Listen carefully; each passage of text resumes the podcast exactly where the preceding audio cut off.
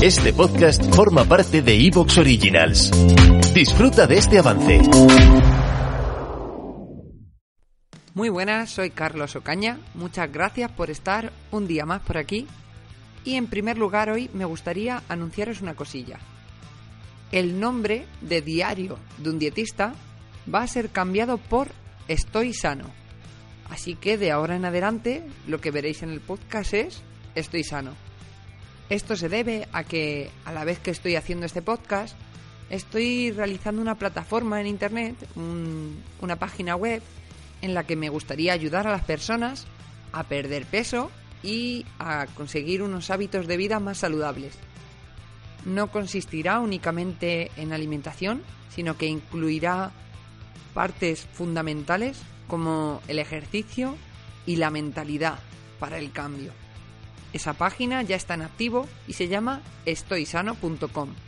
Si queréis estar al tanto de cómo evoluciona el proceso de creación, podéis suscribiros a la newsletter y de esa forma obtendréis de forma gratuita una guía con los 5 errores más comunes que nos hacen recuperar el peso perdido. Y no me entretengo más, hoy voy a hablaros de la suplementación con vitamina D, no voy a meterme en sus funciones, pero sí hablaré de qué rangos de referencia podemos tomar para saber si estamos con déficit o no, qué tipo de vitamina D tomar, ya que hay varios tipos, o qué dosis de suplementación puedo necesitar en función de mis características. Esto no sustituye la recomendación que pueda hacer un profesional, valorando tu caso en concreto, pero te puede servir de orientación.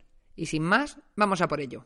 La vitamina D no necesitamos ni comerla ni beberla. La obtenemos principalmente a partir del sol. Son los rayos UVB los protagonistas en la síntesis de la vitamina D. Y dado que en la actualidad no nos exponemos lo suficientemente al sol, tenemos grandes tasas de déficit de esta vitamina. En primer lugar, vamos a hablar de cuáles son los rangos de referencia. Lo que nos medimos en una analítica, cuando se la pedimos al médico, es el valor de 25 hidroxivitamina D. Esto es un metabolito intermedio entre la vitamina D y la vitamina D activa. Sería un paso intermedio. Bueno, pues valores inferiores a 20 nanogramos mililitros indican una deficiencia de esta vitamina y valores por debajo de 30 indicarían una insuficiencia. Un valor óptimo se considera entre 30 y 60 nanogramos por mililitro. En cuanto a la absorción de calcio, que es lo que más se suele hablar de la vitamina D, para que veáis la diferencia, tenemos que valores bajos de vitamina D provocan una absorción del calcio del 10 al 15%. En cambio, unos valores óptimos promueven una absorción del 30 al 40% del calcio dietético.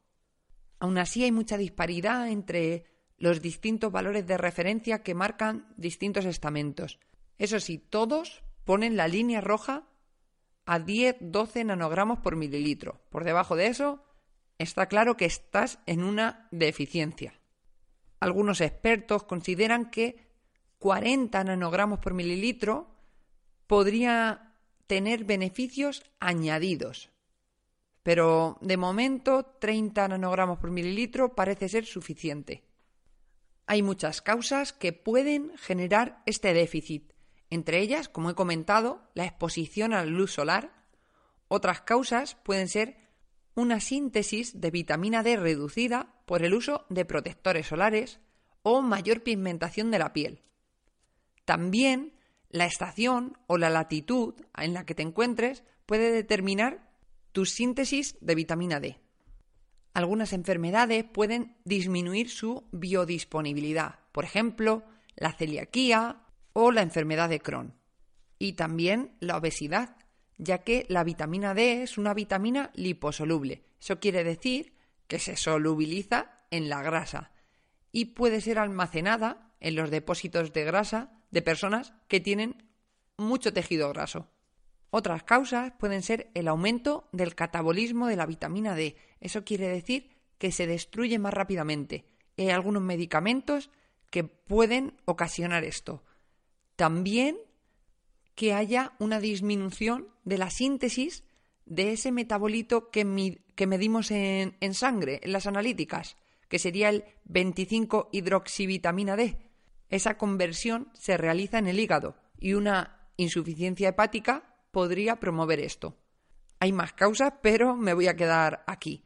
Por ejemplo, problemas renales, pero bueno, como he dicho antes, tenemos varios tipos de vitamina D. Los suplementos de vitamina D pueden ser la vitamina D2 o la vitamina D3. La vitamina D2 sería de origen vegetal, mientras que la vitamina D3 sería de origen animal. ¿Y cuál de estas dos sería mejor elegir? Pues se han comparado en distintas circunstancias.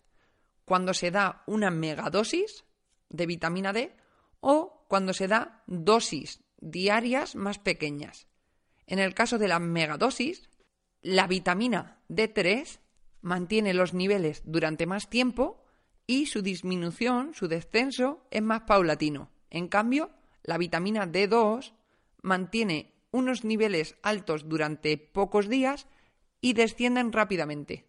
Cuando la suplementación es diaria, se ha observado que la vitamina D3 es mucho más eficaz que la vitamina D2 en aumentar los niveles de 25 hidroxivitamina D. Así que en los dos casos yo elegiría vitamina D3 o también se le puede llamar colecalciferol.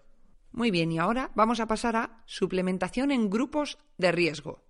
Tenemos grupos de riesgo que se beneficiarían especialmente. Estos son los niños menores de un año, a los que por norma general se les suplementa con esta vitamina, y también las personas ancianas, sobre todo aquellas que no se exponen mucho a la luz solar.